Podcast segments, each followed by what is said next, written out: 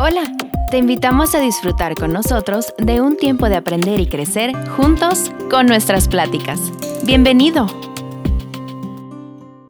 Sus boletos para el evento de Marcela Gándara, eh, háganlo hoy para que puedan encontrar un buen lugar y puedan disfrutarlo, ya que decidieron hacerlo con este descuento, pues busca un mejor lugar donde puedas ver bien toda, todo el evento. Eh, también les animo para el evento del Juárez Lincoln, eh, el circo, creo que va a estar a todo dar. Entonces, todos los, ¿cuántos han venido a eventos navideños del Juárez Lincoln? Ok, creo que se lo van a pasar, no las vamos a pasar a todo dar. No hay muchos lugares, compren su boleto con anticipación.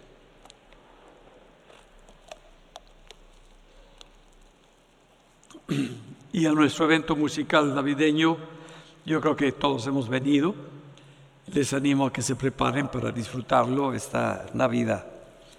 Bien, el tema que voy a tratar el día de hoy, espero que toque el Señor su corazón, que puedan eh, ver lo que Dios quiere hablar al corazón de cada uno de ustedes. Lo que Dios te va a decir a ti, no se lo va a decir el que está a tu lado. Al que está a tu lado le va a hablar de una manera diferente.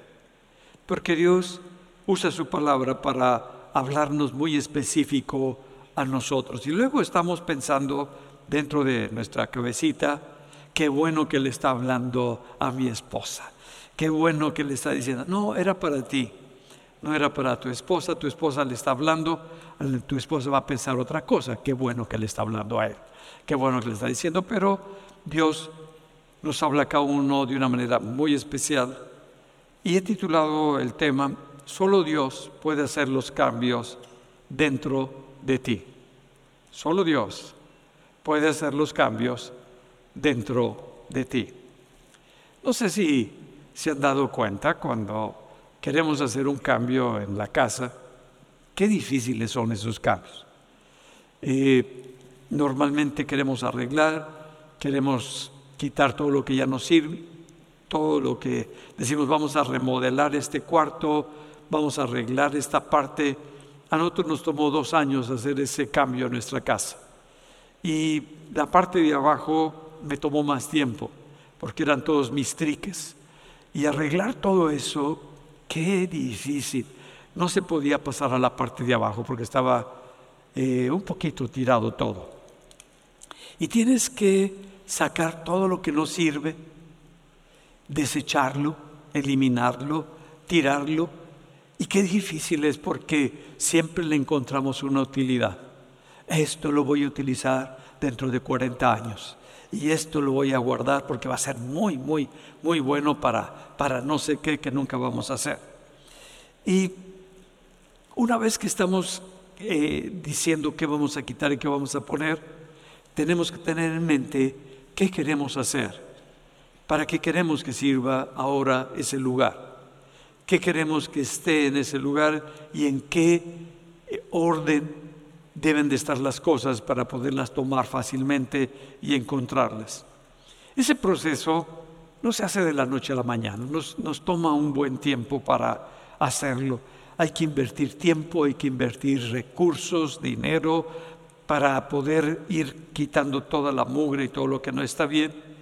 O si no podemos contratar a alguna persona para que empiece a hacer todo, todo ese cambio, pero tú tienes que estar al lado de la persona para decirle qué sirve, qué no sirve, qué ponga, qué no ponga, dónde lo ponga, porque la persona lo va a poner a como se le ocurre y cuando tú lo quieras usar, ni idea vas a tener en dónde va a estar las cosas.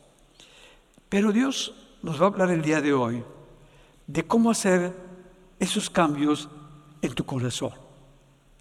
¿Cómo podemos tener esos cambios dentro de nosotros, de lo que nosotros somos? Y dice en Primera de Pedro, en capítulo 2, en el verso 1, si gustan acompañarnos, ahora que ya hay Biblias ahí que están vendiendo, cómprense su Biblia, tráiganla, subrayen ahí, pónganle la anotación de lo que Dios le está hablando. Y dice, desechando pues toda malicia todo engaño, hipocresía, envidias y todas las detracciones, desead como niños recién nacidos la leche espiritual, no adulterada, para que por ella crezcáis para salvación, si es que habéis gustado la benignidad del Señor. ¿Qué es lo que nos está diciendo con este pasaje? Deshazte de todo lo que no te sirve que traes en tu corazón. Deshazte de todo lo que te ha estado impidiendo con claridad ver tu vida, tu corazón. Y no está hablando de deshazte de, de tu esposa o de tu esposo. No, no, no dice nada de eso. Dice que tratemos con nosotros, con algo que está dentro de nosotros.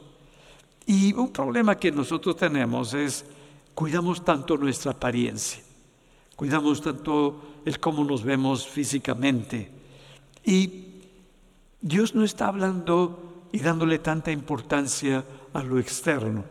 Dios le da muchísima importancia a la maldad, a la hipocresía. Y está diciendo, ten cuidado con eso, con el engaño, con la envidia, con todas las calumnias que muchas veces levantamos. Dice, quítate todo eso que te han dado cierta imagen, que te han hecho ver de una manera que no eres. Por eso, quítate todo eso que socialmente has levantado, que has hecho para que puedas reflejar realmente lo que Dios está haciendo en tu vida. Ahora, ¿Por qué Dios hace esa declaración tan fuerte que me, deshaga de eso? Y si lo vemos desde la perspectiva de Dios, ¿por qué Dios me dice que me deshaga de eso? Bueno, pues ¿cómo puedo recibir el amor de Dios? Esto es viéndolo desde la perspectiva de lo que es Dios, lo que es su palabra, lo que es su verdad. ¿Cómo puedo amar a Dios en mi corazón si está lleno de maldad? No puede estar la maldad y la bondad no puedo ser una fuente de agua dulce y agua salada. Entonces me está diciendo que para que Él esté y su amor esté operando en mí y yo pueda amar a la gente, necesito quitar la maldad que hay en mi corazón. Segundo, ¿cómo puedo recibir y aceptar la verdad de Dios si estoy lleno de engaños? Porque he permitido muchas mentiras en mi vida. ¿Y cómo va a operar la verdad, lo que es verdadero en mi corazón, si le doy más importancia a todos los engaños que me ha dado el sistema donde yo crecí, que tomé como, como valor esas mentiras que ni siquiera mis padres pudieron vivir. Otra cosa que me dice, ¿cómo puedo recibir la, la revelación de mi verdadero yo, de quien yo soy, si estoy lleno de hipocresía?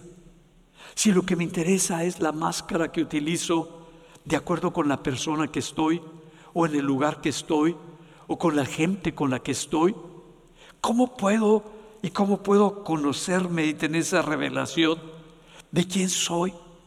Va a llegar un momento en que no sé cómo, cómo mostrarme, porque le he dado más importancia a la hipocresía que a la verdad que está en la palabra de Dios. ¿Cómo puedo ver la verdadera persona que soy si todo el tiempo me estoy comparando? Porque quiero lo que el otro tiene, porque quiero hablar como el otro, porque quiero ser como el otro, porque la envidia toma un lugar muy importante en mí. ¿Cómo puedo entonces yo realmente mostrarme tal cual soy?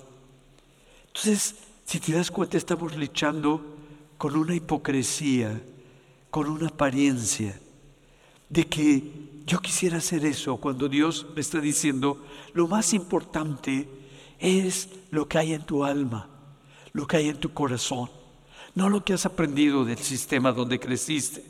Y de todo eso necesitas deshacerte, necesitas tirarlo, necesitas sacarlo. Tú dices, híjole, ¿cómo le puedo hacer eso? Bueno, pues solamente puedes empezar limpiando ese espacio, dándote cuenta qué quieres hacer en ese espacio.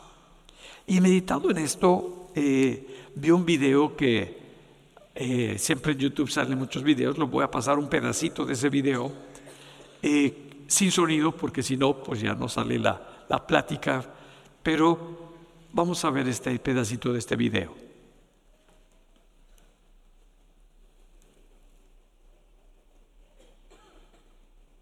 Es una mujer que pues llegó a ese lugar. Está bien bonito, miren. Y decidió arreglarlo.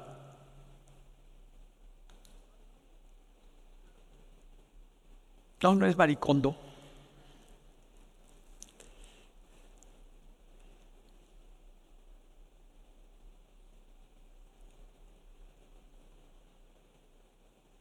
Nosotros lo pusimos rápido, así estaba.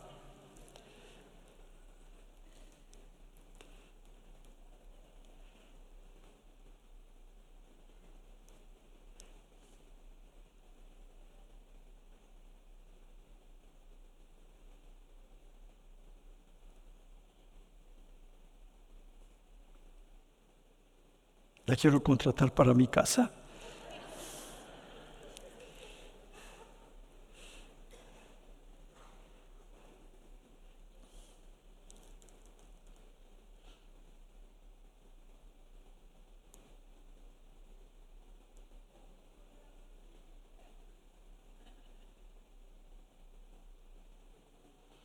Y así le quedó la cocinita.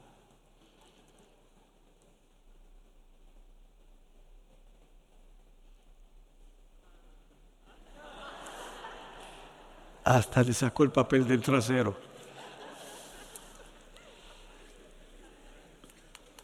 ¿Y eso que vimos? Es lo que Dios quiere hacer contigo. No sacarte el papel del trasero, pero sí cambiarte todo lo sucio. No es fácil, es mucho trabajo, se lleva un buen tiempo, se necesitan los recursos, pero sobre todo las ganas de trabajar contigo, las ganas de hacer los cambios dentro de ti. Y vemos cómo todo este proceso que Dios quiere hacer en tu vida eh, no es fácil porque crecimos con mucha oscuridad. Crecimos en un ambiente donde lo más importante para mí era el pecado, porque no conocía otra realidad, no conocía otra verdad servía a falsos, dioses. El Dios de la ciencia, el Dios del conocimiento, el Dios de la belleza, el Dios de la atracción. Yo no sé cuál sea tu Dios, pero yo servía a muchos dioses que eran falsos dioses. Y cuando conozco al Señor, me cambió por completo el corazón y me cambió mi vida.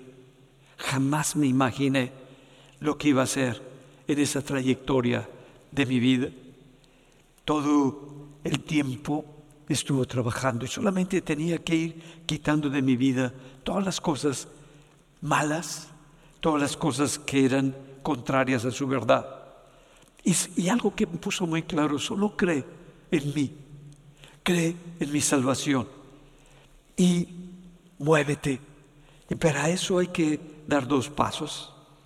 Saca todos los dioses que has metido a tu corazón todas esas figuras, todas esas imágenes tan fuertes que has colocado en tu corazón. Y solo cree en tu salvación, en lo que Dios va a hacer en tu vida, en lo que Dios va a hacer en tu corazón. Y para que puedas avanzar en todo lo que se ha detenido. A veces tenemos un chiquero por años, por años, y no lo arreglamos. Pero como que ha venido un tiempo de hacer esos cambios en nuestro corazón y en nuestra vida y empieza a hacer esa parte. Pero hay cosas que tú puedes hacer. Pero para un cambio verdadero en el corazón, solamente Jesús lo puede hacer. Nosotros no lo podemos hacer. Por eso mencioné, necesitas creer en tu salvación. Y para creer en tu salvación, necesitas creer que Jesús puede hacer esa obra dentro de ti, en tu corazón. Yo recuerdo cuando conocí del Señor tenía 20 años, de esto hace 52 años. Tenía 20 años, no tenía ni idea lo que Dios iba a hacer conmigo, Pero el cambio que empezó a hacer en mí no fue externo, sino que empezó a ser algo interno que estaba ocurriendo en mi corazón. Mi vida había cambiado. Por eso dice en Primera de Pedro, en el versículo 4 del capítulo 2 que estamos leyendo, acercándoos a Él, piedra viva, desechado ciertamente por los hombres, mas para Dios escogida y preciosa. Vosotros también como piedras vivas, sed edificados como casa espiritual y sacerdocio santo, para ofrecer sacrificios espirituales aceptables a Dios por medio de Jesucristo. Ah, entonces me está diciendo que me acerque a Jesús. La pregunta es, ¿quién es Jesús para ti? ¿Qué es Jesús para ti? Dice que para acercarte a Jesús, te acerques con todo tu corazón. Que no es que se aleje Él de ti, es que sin darte cuenta, tú y yo nos alejamos de Él. Y empezamos a poner otros dioses, donde empezamos a construir nuestra vida sobre el Dios de la apariencia. Y empezamos a construir nuestra vida sobre el Dios de la economía, el Dios del dinero, mamón. Y empezamos a construir sobre el Dios del conocimiento, como si esa roca pudiera sostenerme en mi vida. ¿Quién es Jesús para ti? ¿Quién es este Dios para tu vida? ¿Es una tradición? ¿Es una costumbre? ¿Es algo que te enseñaron y hablaron tus padres de eso? ¿Es algo que tienes como conocimiento o algo ahí, pero no es algo vivo? ¿No es algo real? ¿No es alguien con quien tú puedes comunicarte? Yo no sé cómo sea, pero tendemos a buscar la aceptación de la gente, de quedar bien con la gente, de hablar lo correcto con la gente, de sonreír de cierta manera con la gente. Y que dejes de estar atento a eso, que dejes de estar tan preocupado por eso, que dejes de buscar esa aceptación de la gente, que por qué no mejor volteas tu corazón para que tengas solidez en donde te vas a sostener, en la roca que sí te puede sostener y puedas tener esa seguridad en tu vida, que es la palabra de Dios. Tú has sido escogido por Dios. No es que tú hayas escogido a Dios, sino que Dios te escogió a ti, escogió tu corazón escogió tu vida. Dios vio algo muy grande dentro de ti y Dios consideró que era correcto empezar a, caminar contigo. Y te invita, dice, tú eres como una casa espiritual, un lugar espiritual.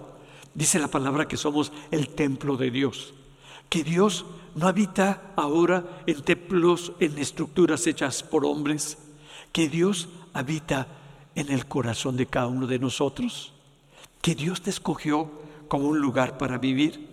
Y entonces, ¿cómo, cómo puedo yo vivir en ese lugar que Dios escogió? ¿Cómo puedo yo moverme en ese lugar que Dios ha escogido para vivir? Y me gusta cuando Jesús empieza a comparar el reino de los cielos, porque el reino de los cielos, dice Jesús, el reino de los cielos se ha acercado. El reino de los cielos está entre vosotros. El, reino de los cielos y está en vosotros. Es Jesucristo. Pero, ¿cómo puedo yo vivir y moverme en ese reino de los cielos? Y compara el reino de los cielos con la semilla de mostaza. No sé si te recuerden ese pasaje. Y dice, y el reino de los cielos es como una semilla de mostaza. La semilla de la mostaza es la más pequeña de las semillas que hay. Es una semilla que se te puede perder, que no, que no valoramos como algo muy, muy importante o muy significativo. Y dice, es que el reino de los, de los cielos es como esa semillita, esa semillita. Pero dice, cuando tú colocas esa semilla en la tierra, esa semilla al poco tiempo empieza a crecer y empieza a dar una cantidad de fruto, solamente se necesita tener cuidado. Estaba leyendo de cómo se, puede hacer crecer una semilla de, mostaza. Se empieza un arbusto, pues un árbol enorme si lo riegas todo el tiempo. Es todo lo que hay que hacerle a esa semillita de mostaza. Es como nuestra fe. Cuando Dios te da la fe, es tan pequeñita que no le das la importancia que se merece. No sabes cómo, cómo usar esa, esa fe que Dios te ha dado. Y está hablando que en su reino todo es por medio de esta fe que te ha dado y que entrar a ese reino es con esa fe, que es insignificante. Pero si esa fe, esa semilla, no la colocas en el lugar correcto, en la tierra correcta, pues no, no va a poder. Si la guardas nada más, no hace nada, no produce nada. Pero cuando tú agarras esa semilla y la colocas en la palabra de Dios, la palabra de Dios tiene un poder enorme, entonces tú tienes que ponerla en donde tú has leído de la Biblia, de la palabra, y tú sabes que necesitas esa palabra en tu vida, que necesitas ese milagro en tu vida, en tu familia, y colocas esa semilla, y esa semilla empieza a producir el fruto. Y sin darte cuenta, tú vas a cosechar la respuesta de esa semilla que tú colocaste en ese, en ese lugar. Crece poco a poco. No te desesperes, pero el producto que tiene es muy poderoso. Y esa es nuestra vida espiritual con Jesús. Y empieza de poquito en poquito. Ninguno empezamos con una tremenda fe ninguno empezamos a movernos de una manera así impresionante. Fue poco a poco, fue en, cosas pequeñas. Yo siempre me ha gustado experimentar, les he, dicho ahora que me he puesto a volver a estudiar, todo lo quiero experimentar, todo quiero que me lo pongan, pero siempre he sido así con la palabra de Dios. Yo quiero experimentar eso que dice. Yo quiero ver eso que dice la palabra. Si dice aquí que Él hace eso, yo quiero verlo en mi vida y empiezo a orar, me empiezo a mover y digo, quiero aprender, quiero, quiero saber cómo tomar lo que Dios ha prometido que me va a dar. Quiero saber, me está diciendo que yo le crea. Y yo le creo y, pongo todo mi corazón y espero, espero en el Señor. Y le empiezo a dar gracias. La, la semilla cuando empieza a crecer, mira, es chiquitita, chiquitita. Después no se, ve, se puede pisar. Así es tu fe.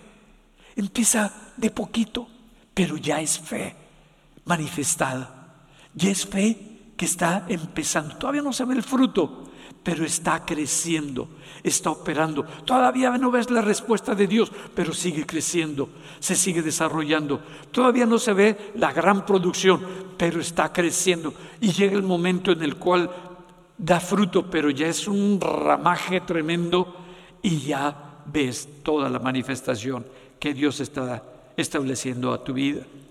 Y está diciendo, tú eres esa casa espiritual. Entonces Dios empieza a hablarnos directamente y nos habla al corazón, no nos habla a la cabeza. La cabeza no lo entiende porque no es, no es racional, no es lógico con lo que nosotros conocemos.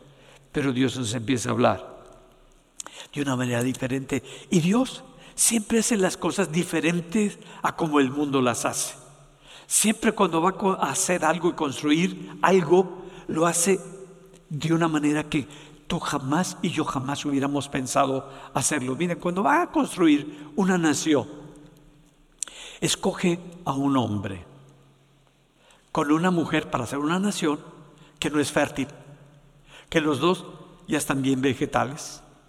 Y tú dices, ¿Qué se le ocurre a Dios?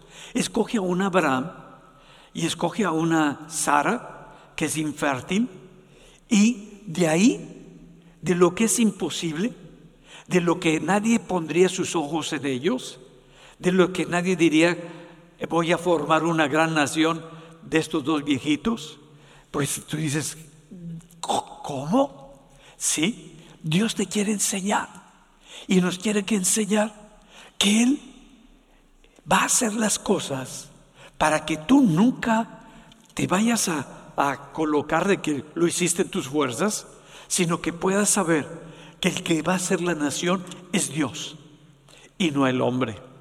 Porque cuando tú escoges dices, ay, pues me gusta este hombre fuerte y esta mujer que se ve bien fértil y puede tener 80 hijos, y no, hombre, de aquí voy a hacer. Y Dios escoge a dos que nada más nanay y que no han tenido hijos. Dice, de aquí yo voy a ser una gran nación. ¿Para qué? Para que jamás te enseñorees de que tú hiciste las cosas, de que tú lograste las cosas, sino que puedes reconocer que no fue con tus posibilidades, con tus habilidades, con tu inteligencia, con tu sabiduría, sino que fue Dios tratando contigo. Si estás pasando por una situación que te parece imposible de resolver, así es nuestro Dios, que es algo físico o económico, yo no sé qué sea lo imposible para ti, y que no le ves solución, que no ves una oportunidad, ¿qué es lo que te está diciendo Dios? Voltea a mí, porque sí, yo tengo una solución para ti, yo tengo una respuesta para ti. Mira, cuando elige a Juan el Bautista, Juan el Bautista, yo no sé si tú lo elegirías, crece aislado. Cuando crece, se va al campo a vivir y come, como diríamos en Oaxaca, chapulines y miel. Esa es toda su alimentación. Tú dices, ¿qué? Pues eso es de lo que se alimentaba Juan el Bautista. ¿Y lo vas a invitar para que venga a compartir sobre el reino de Dios? ¿Tú lo invitarías para que viniera a predicar aquí? Uno con los pelos, eh, eso de bañarse no sé si fuera parte de él, pero pues olía a campo, ¿no? Y comía del campo y se movía en el campo. Y luego viene y da un mensaje, arrepentíos, malvados, pecadores, perversos. Híjole, yo diría, ay Juan, ¿qué, te pasa? Entonces, ¿cómo lo harías tú? Dios escoge gente medio rara. Mira Jesús. Va a escoger a sus doce maravillosos discípulos. Tú dices, ay, qué suave. Va a escoger algo, alguien que estudió en un lugar importante la teología. No, escoge un pescador, pescador. Es como tú vas y buscas a un pescador de por aquí. Vente, voy a ser un apóstol de ti. ¿Tú escogerías a un pescador? ¿Tú escogerías a un político para de esos que cobran los impuestos para, para que comparta? Pues escogió a uno. Escogió cada personaje que ni tú ni yo los pondríamos como pastores. Diríamos, esa cosa rara, no, no, no, no, no es para, yo, necesito a alguien diferente. Dios hace las cosas como menos esperamos que las haga. Que Jesús eligiendo un equipo de lo más raro para que estén con Él.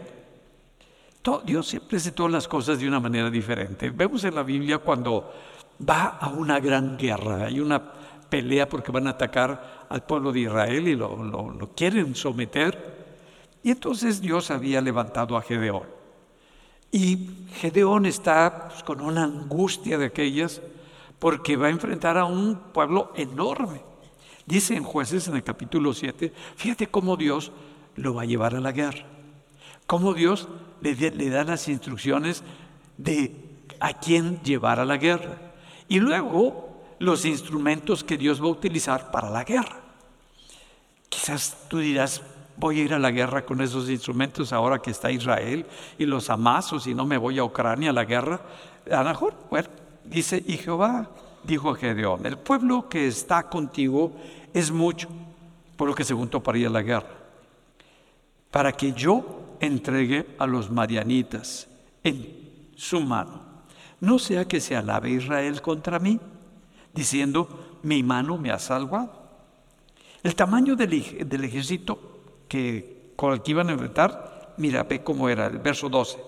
y los madianitas, los amalecitas y los hijos del oriente estaban tendidos en el valle como langostas en multitud, y sus camellos eran innumerables como la arena que está en la ribera del mar en multitud. No, no dice ni el número de la cantidad que había. Claro, Dios les da un método. Primero, eliminar. Ya se quedó con 300 para ir con estas multitudes. Y luego les dice la, las armas de guerra en el verso 19. Llegaron pues Gedeón y cien de los hombres que llevó a un lugar, a otros los colocó en otro lugar. Y que llevaba consigo al extremo del campamento, al principio de la guardia de la medianoche, cuando acababan de renovar los centinelas y tocaron las trompetas quebraron los cántaros que llevaban en sus manos.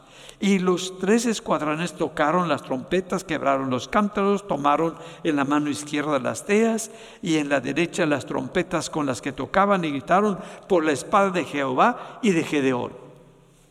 ¿Tú irías con la guerra con un, con un cántaro, con un palo y con una tea? Ya llegamos para pelear contra ustedes. Pues es lo que Dios les dijo y se destruyeron entre ellos mismos y Dios les dio la victoria. Cuando leo esto digo, qué diferente es Dios. ¿Qué me está diciendo? Dios no va a hacer las cosas a la manera en que tú estás acostumbrado. Dios no va a escoger lo mejor como tú quieres hacerlo. Dios va a enfrentar las batallas y las va a ganar, pero con su poder, a través de su espíritu en tu corazón, en tu espíritu. Entonces Dios siempre está hablando de que necesita trabajar contigo, que necesita trabajar dentro de ti, para que pueda trabajar contigo, para que puedas tener dirección de Él, para que puedas moverte en las cosas que parecen raras que Dios te va a decir, tienes que limpiar y sacar todo lo sucio que hay en ese lugar. Mira, nos dice que Jesús fue rechazado por todos los hombres, que Jesús no fue aceptado. Era aceptado por Dios, había sido elegido por Dios, pero siempre el hombre no alcanza a ver lo que Dios quiere hacer y lo rechaza. Cuando Dios escoge a Moisés, Moisés ya vivía por 40 años ahí en el desierto, fracasado, sin visión, sin un futuro, y Dios lo escoge para liberar a Israel.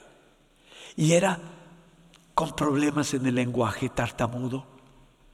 Y todo lo había perdido, toda esa sincronía, toda esa habilidad para hablar y para manejarse, ya no la tenía. Vivía como un hombre fracasado. Cuando escoge María para que sea por quien venga Jesús, era una jovencita, era virgen y Dios la hace madre. Entonces, ¿cómo? ¿Cómo rompe todos los esquemas Dios? de cómo hacen las cosas. Y luego su prima Elizabeth, ya de edad mayor, sin poder tener hijos, estéril, pues nace Juan el Bautista. ¿Tú escogerías a todo eso? Dios lo hace de una manera que tú y yo estamos tan acostumbrados a movernos en las maneras del mundo que no lo haríamos a la manera de Dios. Cuando Jesús está y hablándole a las multitudes, tienen ya mucho tiempo enseñándoles y la multitud no se movía. Y les dice a los discípulos, mándenlos que se vayan, Señor, tienen días de no comer. Y dice, denles de comer. Y dice, Señor, no, no hay quien supla todo esto, no hay ni tiendas de dónde sacar para toda esta gente. ¿Cómo le hacemos? ¿Sabes qué usa Dios? Que casi ni lo vemos en la Biblia.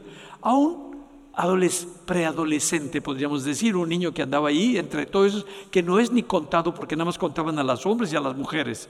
Y ese lo, utiliza, dice, Pues hay un niño ahí, hay un adolescente que trae eh, dos peces y cinco panes, es todo lo que trae.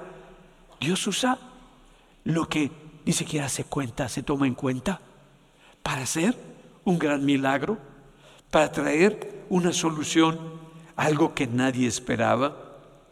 Entonces vemos como el mover de Dios, cuando va a hacer un milagro, lo hace de la manera que no te imaginas.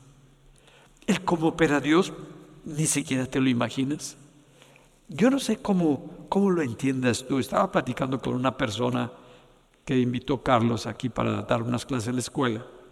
Yo le decía las cosas y como que decía, este me está cuenteando. Este me está diciendo puros rollos. Yo estaba diciendo, es que así es. Así es como Dios opera. Yo solamente le creo a Dios. Pero, ¿hay algún ritual? Sí, creerle a Dios, creerle nada más. Ah, y cuando se pone algún, algún endemoniado, sí también. ¿Hay algún ritual, alguna estructura? Sí, creerle a Dios que va a salir ese demonio. Nada más es todo lo que necesitas. Ah, es que acá se hace de otra manera. Ah, qué bueno, en la Biblia dice que nada más hay una. ¿Sabes? Jesús era rechazado. Era el Cordero de Dios. Era el que traía un cambio para su nación. Pero a la verdad le estaban rechazando. A la santidad no la querían con ellos. Fue rechazado Dios. Por eso Él dice, yo soy la roca. Yo soy esa roca que desecharon. A los suyos vino, a lo suyo vino, pero los suyos lo rechazaron. Vino con un propósito, pero la gente que conocía de la palabra, que escribía la palabra, que enseñaba la palabra, no lo pudieron ver y no lo pudieron aceptar porque no se sometió Dios a sus normas, a sus reglas, a sus estructuras que habían creado de Dios. Nos puede pasar eso y tenemos que tener cuidado. Que como no se acopla a mis formas, a mis reglas, pues entonces no lo quiero. Cuando Dios te está hablando, cuando Dios te está dando la oportunidad de que tú y yo lo conozcamos, pero ellos no supieron.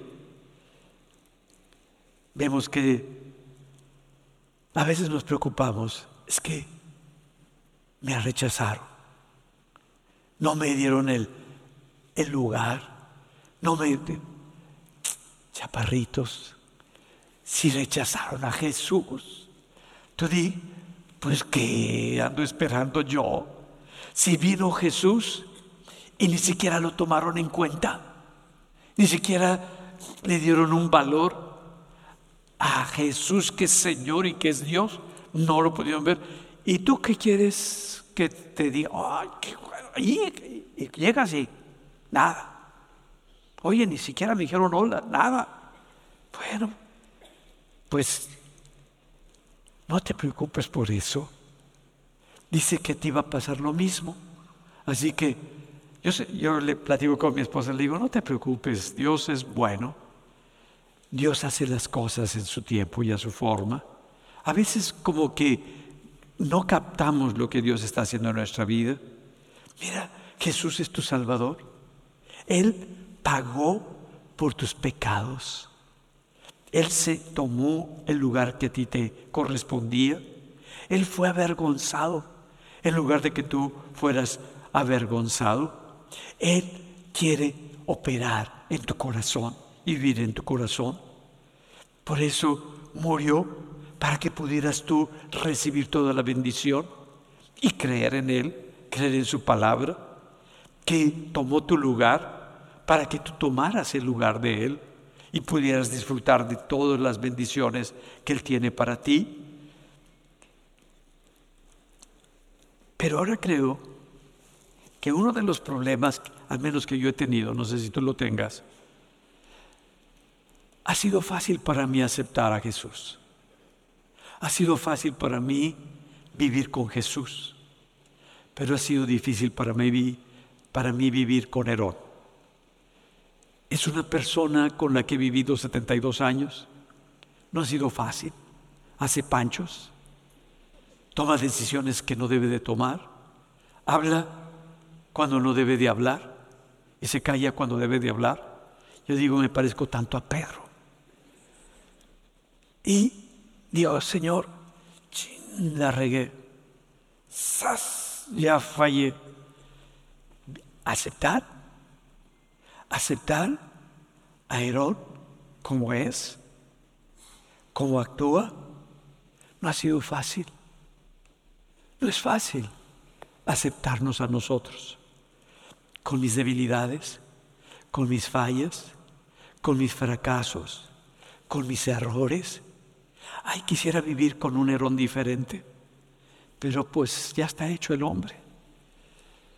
Así es como nos está invitando Jesús, que nos aceptemos cada día, que creas que Él está operando en tu corazón y que cada día está siendo transformado, que hay todo un potencial en ti que Dios quiere utilizar, que no has sabido valorar, que no has sabido apreciar, que te toleres, que te quites esa culpa que te ha oprimido tanto, que te quites esa vergüenza que te ha hecho tanto daño, que te quites todos los calificativos que pusieron sobre ti, que te aceptes como la persona que Dios ve, así como vio a Pedro y lo siguió viendo, aunque hablaba de más, decía, ay Pedro, Pedro, Pedro. No, Señor, yo soy el machín de aquí. Pedro, Pedro, antes de que cante un gallo, tú ya la regaste tres veces. Ay, Señor, ¿cómo, ¿cómo dices eso si yo soy el guapo del grupo? No, hombre, así somos. Así cometemos barbaridades y errores. Pero cada día te pareces más a Jesús. Me parezco más a Jesús. Cada día estamos siendo transformados no somos los mismos. Estamos siendo cambiados. ¿Sabes que al no su pueblo no aceptar a Jesús y ponerlo como rey y como Señor, abrió Dios otras puertas para que entraran todos los gentiles. Y ahí tú y yo fuimos injertados en Abraham. Se nos dio la oportunidad de recibir a Jesús.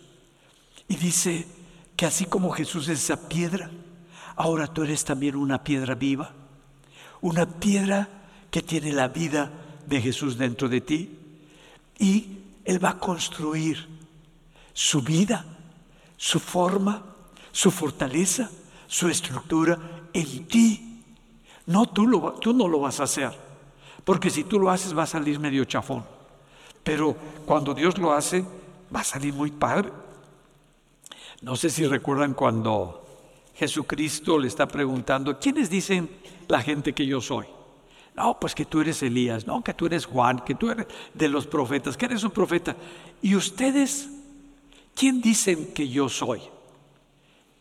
Y Pedro, ay, tan padre, recibe la, revelación del Espíritu de, de Dios, le dice, tú eres el Cristo, el Hijo del Dios viviente. Y le dice, le dice Pedro, no te chifles, te lo dijo mi padre. Te lo dijo mi padre. Pedro ya estaba siendo no. Dice, sobre esta roca, Pedro, tú eres Pedro, y sobre esta roca va a ser fundada la iglesia. ¿Cuál roca? Eso que dijo, tú eres el Cristo, tú eres el Hijo del Dios viviente. Sobre esa roca, que es Cristo, sobre esa roca va a ser fundada mi iglesia. Tú eres Pedro, tú eres Carlos, tú eres Jorge, tú eres como quieras que te llames, pero sobre esta roca que es Cristo, tú vas a estar fundado. De ahí voy a fundar mi iglesia. Ah, establece un cambio radical. Y dice ahora, Tú eres esa piedra viva, porque yo estoy en ti, yo estoy en tu corazón, y desde tu corazón yo te voy a formar, yo voy a hacer la obra en ti. Ah, pero a veces cuando, Dios, cuando tenemos esa experiencia con Dios como la tuvo Pedro que estaba en la barca y le dice Jesús, va a compartir Jesús, le dice, Pedro, ¿puedo utilizar tu barca? Sí, Señor, usa la barca, ¿no? Se sube el Señor, empieza a compartir y luego se baja de la barca, le da gracias a Pedro y le dice, Pedro, agarra tu barquita y métete y lanza las redes. Señor, como diciendo, yo soy pescador. Toda, ya, ya sé, no, pero acababa de escuchar la palabra, acababa, sabía lo que estaba haciendo Jesús, dice, pero voy a ir y voy a lanzar las redes. Y va el Pedro y lanza las redes y no puede sacar las redes y se asusta y viene corriendo, se hinca ante Jesús y le dice, apártate de mí, Señor, porque soy un pecador. Mira, Dios toma hasta este que quiere apartarse del Señor. Al principio se quería apartar y le dice, aunque tú le has dicho, Señor, no, no, yo, yo ando pero perdido, eso, Dios quiere usar tu corazón y Dios quiere estar en tu vida para hacer algo que solamente Dios puede y sabe hacer en tu vida aunque lo has rechazado algunas veces y le has dicho, no, Señor, ¿qué se puede hacer de mí? Yo nada más lo único que sé es agarrar peces, pero bueno, Dios tiene algo mucho más grande. Solo necesitas estar atento a lo que el Espíritu de Dios habla a tu corazón y lo que va a hacer a través de ti. Por eso te dice, saca toda la basura. ¿Se fijaron cómo la mujer esta le, echó jabón? y le dio su tallada y el piso era otro piso. Y ese cuartito tan chiquito, no hombre, lo convirtió en una super cocina. Así va a ser Dios con tu vida. Pero a ti te corresponde agarrar la escoba y el jabón y al corazón saca toda la, la maldad que hay en ti. Saca toda la mentira que hay en ti. Toda esa hipocresía y toda esa envidia, sácala Dios quiere colocar algo nuevo. Aquí no vas a ser tú el que vas a construir porque te va a salir como esa cocina. Va a ser una cocina a todo dar el Señor, va a ser una casa muy especial en tu vida. Son tiempos diferentes los que estamos viviendo. Estamos viviendo en una época muy diferente a la que habíamos conocido. Y Dios dice, yo estoy haciendo cambios. Mira, el pueblo escogió a Saúl y lo pusieron como rey, pero yo lo deseché, porque no quiso seguir mi dirección. Escogí a un jovencito que nadie sabía de él, uno que ni en su familia lo tomaban en cuenta. A ese escogí. Quizás te sientas como ese David que ni eh, escogido, ni tomado en cuenta por su padre, ni por sus hermanos, estaba ahí con, los, con las ovejas, y hasta que le dice, profeta, ¿habrá, tendrás algún otro hijo? Dice, ah, sí, de veras, ¿se acuerdan? Ah, de veras, pero está allá en el monte, ahí David, mándelo traer. A lo mejor andas en el monte, perdido, pero Dios te va a mandar traer, porque Dios tiene algo muy especial para ti, para tu corazón. Solamente necesitas confiar en Jesús, en el Señor, que Él está haciendo algo en tu corazón. Hoy te está hablando. Hoy está reconfigurando tu corazón. Dios no ha terminado la obra. No te desesperes. Ten confianza. No juzgue tu transformación por el tiempo que ha pasado. Señor, yo quisiera. No, es Dios el que está haciendo las cosas. No te compares y juzgues tu transformación con lo que ha hecho en otra persona. Es que el Señor tiene cambios en ocho meses, Señor, que ha sido tremendo. No, no juzgues por los tiempos. Los tiempos son de Dios, no son tuyos. Él va a hacer la obra. Solo recuerda que en este reino, en este mundo, como la gente se mueve, para hacer esos cambios y ese cambio de mentalidad, ese cambio de personalidad, es Pues con la autosuficiencia y la independencia. Yo, lo voy a hacer, yo lo voy a lograr, voy a tomar esta técnica. Eso, eso lo desecha Dios. No es con tu autosuficiencia y con tu independencia de Dios. Es con tu dependencia completa de Dios y tu incapacidad para hacer los cambios. El reino de Dios se va construyendo porque Dios toma a las cosas imperfectas, como el que está a tu lado. Lo toma para que no te sientas tan mal. Y agarra esa piedra que tiene de chipotes por todas partes. Y antes se construía así, el templo así se construyó. Y eran unas piedras enormes, enormes, así como tú, enorme. Y se las llevaban en carretas, llegaba al lugar y ahí estaban esperándolas con unos cinceles y con unos martillotes para darle suaz, suaz.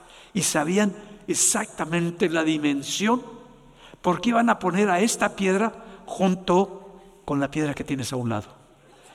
Ahí le van a poner. Y para eso Dios tenía que quitarle todo lo que le sobraba.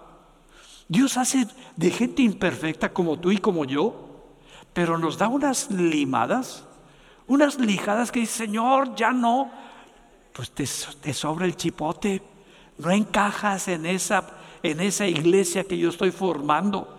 Ay, Señor, ya te pasaste. No, todavía le falta, chaparrito, todavía le falta. Nos cuesta trabajo que nos quiten, nos cuesta trabajo, pero dice que está formando de piedras vivas. Tú eres una piedra viva.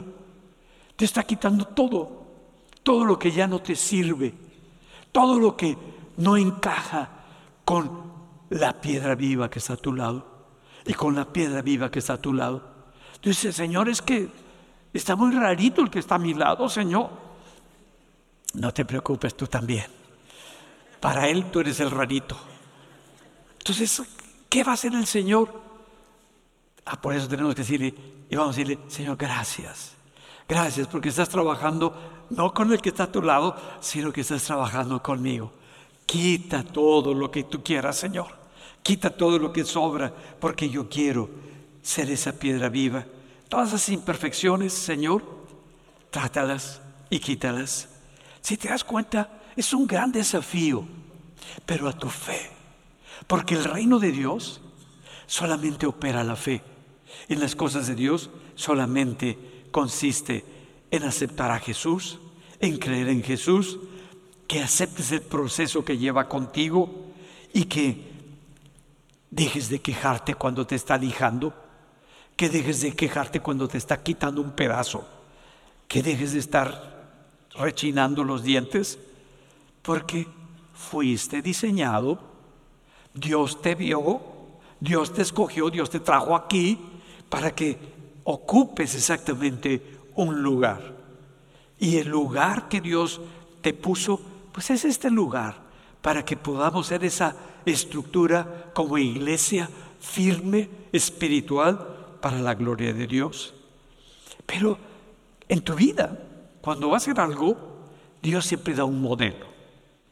¿Cuál es el modelo? Siempre que pensamos en modelo, pensamos en los carros, ¿no? Pues ese modelo me gusta. A los que les gustan los carros dicen, hombre, salió un modelo, ay, cómo me gustaría. Yo como no soy de, así de modelo, digo, está suave, qué, qué bonito.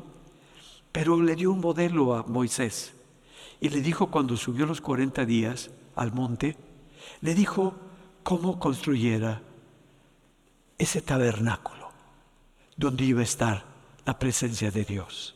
Dice en Éxodo 25, 40, mira y hazlos conforme al modelo que te ha sido mostrado en el monte. Ah, no lo hagas a tu manera. Hay un modelo. Para eso necesitas subir a la montaña. Necesitas subir a la presencia de Dios. Para que tu verdadero yo, no el ego, no el que aparenta, sino tu alma, tu yo verdadero, empiece a salir, empiece a ser ese verdadero yo que tome los planos que Dios te va a ir mostrando y que Dios va a ir haciendo. Y que te puedas ver como Él te ve, que te puedas aceptar como Él te ha aceptado. Y que aceptes esta obra que está haciendo el Señor. Tú dices, pero, pero ¿de veras podrá construir algo el Señor? ¿Podrá hacer con ese plano? Mira, cuando Dios, Dios siempre hace las cosas muy diferentes a nosotros. Le dice a Noé, haz una arca grandota, gigante, porque los voy a librar de, de las aguas cuando no llovía en esa época. No había lluvia. Haz algo cuando pues no hay nada allá, allá afuera. Es lo mismo que te está diciendo, no te preocupes por lo externo, no te preocupes por lo que, que va a venir en un futuro. Ubícate en el plano que te dio. Ubícate en lo que Dios quiere hacer en tu corazón. Deja de preocuparte por, por lo que está haciendo en, en la piedra que está a tu lado. Deja que Dios siga trabajando con él. Y ahora en ese plano, Dios nos empieza a hablar de una manera diferente. Cuando Dios va a establecer el lineamiento por el cual su pueblo empiece a levantarse, empiece a hacer las cosas, los lleva al monte Sinaí. Y en el monte Sinaí Dios les habla. Y hay truenos, hay relámpagos, hay fuego y un sonido de bocina que los ensordece y se asustan todos y les da la ley. Pero a ti y a mí nos habló diferente. Nos habla en el monte del Calvario donde ahí hay una cruz. Y hay un hombre que por amor murió por ti. Y me habla desde su gracia, con su amor, para cambiar mi vida por completo. Nos habla ahora no desde la ley, sino desde la gracia, para cambiar nuestra vida. Qué diferente habla Dios. ¿Qué maneras tan diferentes está utilizando en estos tiempos? Por eso solamente usa tu fe, porque esa roca que eres tú, esa piedra viva que eres tú, Dios le está dando la forma que se requiere. El mundo en el que vivimos está loco, pero, pero de remate. Y Tú te preguntas, ¿cómo es posible que nosotros no vivamos tan desanimados, tan frustrados como vive la gente que está a nuestro alrededor, que ya no sabe qué comprar, qué hacer, qué adquirir para sentirse feliz? ¿Sabes por qué? Porque fuimos hechos, estamos siendo hechos de manera diferente. Dios no está construyendo desde la cabeza y desde afuera, está construyendo desde el corazón. Y lo que te sostiene es lo mismo que a mí me sostiene, que es la roca, que es Cristo, que es mi Señor. Por eso puedo estar en medio del mundo sin ser del mundo. Estar viendo al mundo sin que me contagie de ese mundo que me rodea. Solamente necesitas alimentarte de su palabra, tomarla como tu vida. Por eso dice, toma, bebe, y en lo que leímos de Pedro, de la leche espiritual. Deseala Anhélala, esa palabra, porque es lo que te alimenta. ¿De qué te, se va a alimentar tu espíritu? De lo que dice la Biblia. Léela, ese es tu verdadero alimento. Eso es lo que te va a dar la fortaleza que necesitas. Por eso, el inicio para que tu fe opere es alimentarte de la palabra de Dios, de la verdad de Dios. Y Dios empieza a hacer la obra para que puedas crecer. Y ese crecimiento es la vida de Dios dentro de ti. es el verdadero crecimiento. No lo bien que hablamos, no lo elocuente con lo que hablamos, sino la transformación, porque empezamos a ver a la gente desde otra perspectiva muy diferente, a escuchar a la gente desde otra perspectiva, a ver el futuro desde la perspectiva de Dios, no desde nuestra perspectiva, y empezamos a ver que hay algo muy grande que viene para nuestra vida.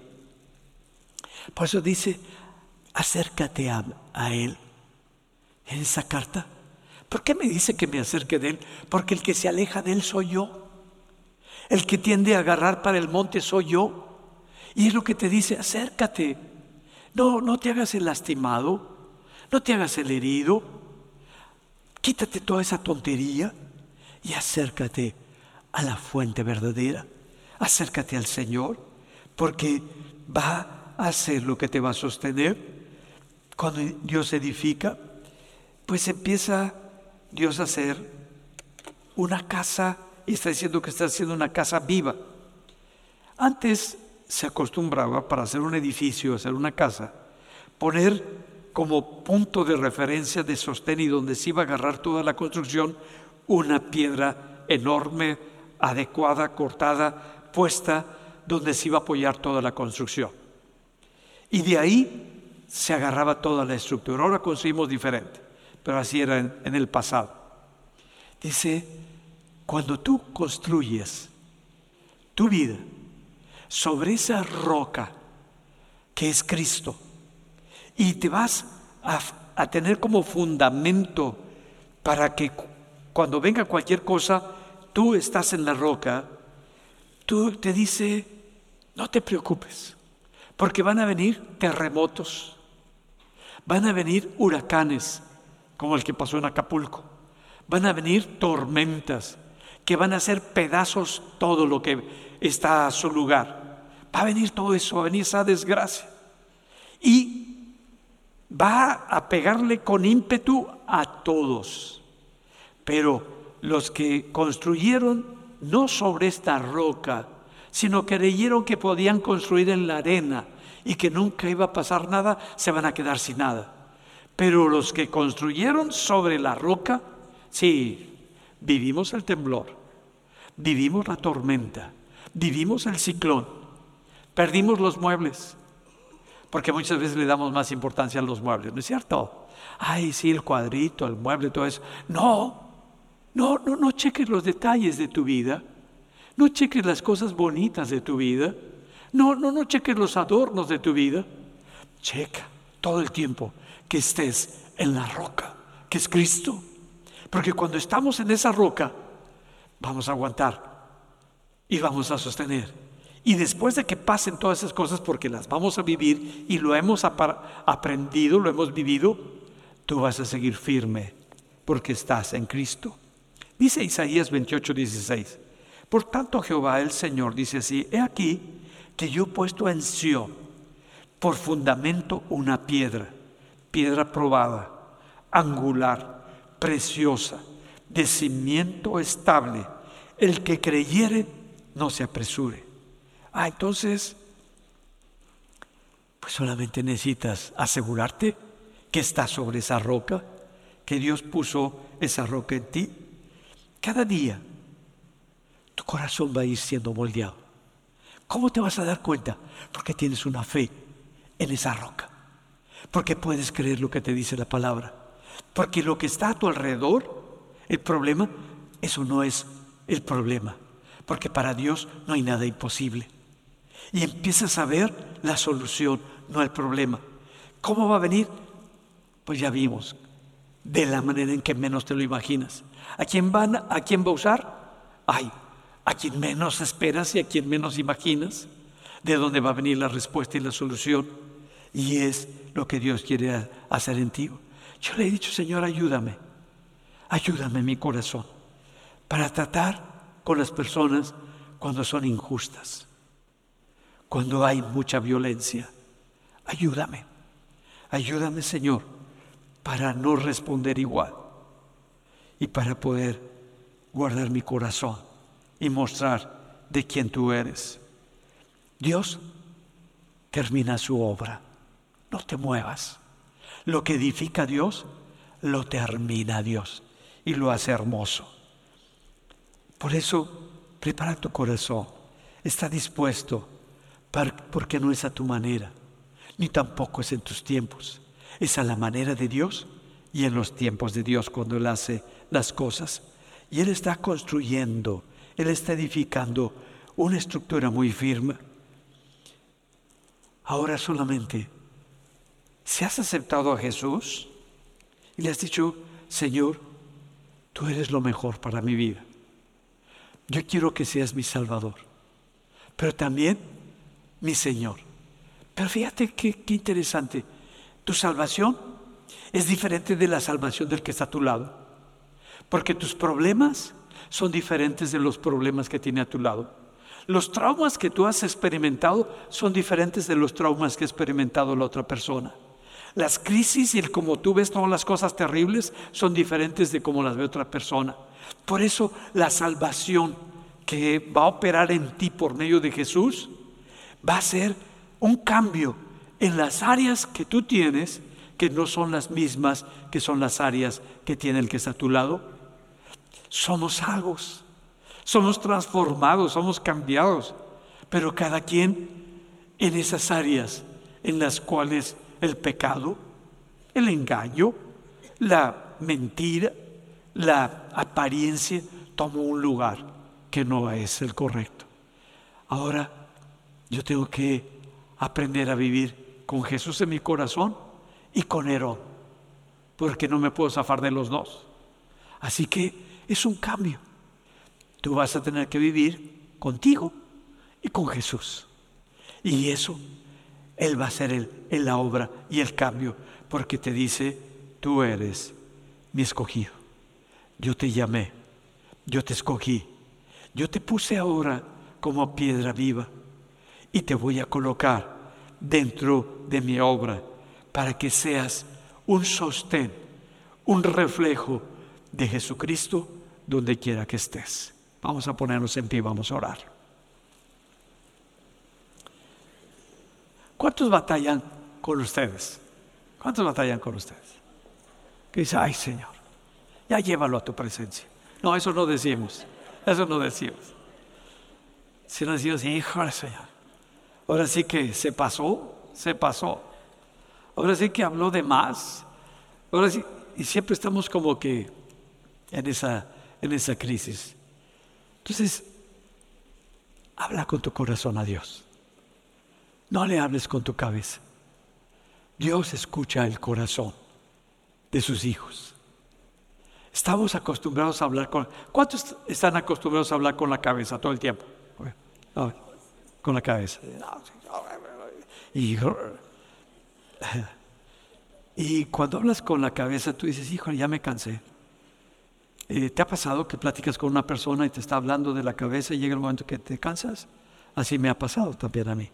Y digo, híjole, ya me cansé, ya me cansé. Pero cuando te hablan del corazón, estás ahí. Porque estás hablando en otra dimensión.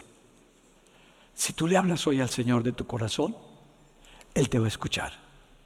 Si tú le crees con tu corazón de que eres esa piedra que está tratando contigo, que está rompiendo, que está moldeando y que Él va a hacer la obra. Y le quieres decir, sí Señor, sigue haciendo. Yo quiero que seas mi Señor para yo hacer tu voluntad, pero también mi Salvador. Mi Salvador. Y cuando yo vea que ya no puedo con algo, pues voy a recurrir a mi Salvador, que es Jesús. Cuando veo que tengo un imposible, tengo un Salvador. Cuando vea que es algo que, que ha estado por años ahí y que no le he visto solución, qué bueno que tengo a un Dios, que es Jesucristo, mi Señor y mi Salvador. Entonces, cuando para el que cree, nada le es imposible. Y solamente te ha dado una semillita. ¿Cuántos agarraron su semillita hoy? ¿Cuántos agarraron su semillita? Yo, tengo mi semillita. Es semillita de fe. Siémbrala. Ponla en una palabra. Prueba. Yo lo hago, a mí me gusta. No sé por qué, pero siempre me ha gustado hacer experimentos. Y, meto la semilla. Mete esa palabra que Dios te dio hoy. Mete ese pensamiento que tú tienes hoy. No es tuyo, es Dios operando en ti.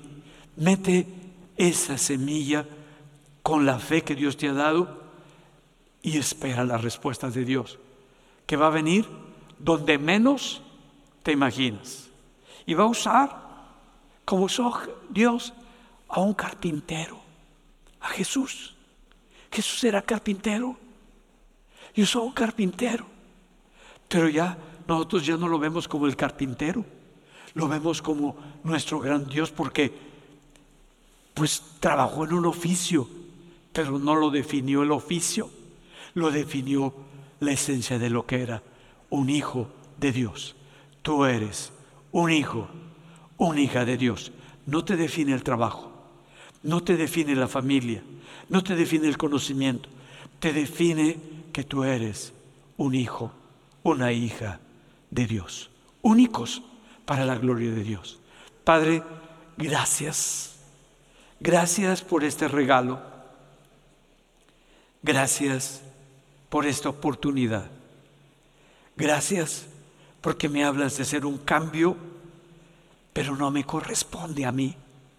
A mí me corresponde sacar la mugre, sacar la basura, sacar la porquería, y tú vas a ir construyendo. Vas a ir colocando conforme al plano que tú me vas a ir mostrando las cosas que voy a ir poniendo en mi corazón. Y Señor, gracias porque soy una piedra viva, una roca viva, porque mi fundamento es Jesucristo y mi fe está en Él, mi confianza está en Él. Y yo acepto, díselo con todo tu corazón, a ti Jesús, para que seas mi Señor.